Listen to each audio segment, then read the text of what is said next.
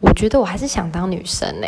虽然很多女生在月经来的时候可能会想说，哦，我下辈子当男的好了。但是我不管怎么想，都觉得女生好像还是比较好。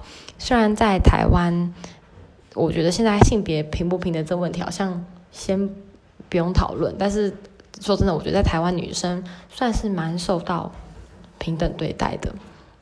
所以，而且很多时候在打工啊，什么什么时候。呃，搬重物啊，什么都很常会叫男生去做，就是有时候女生其实还蛮吃香的。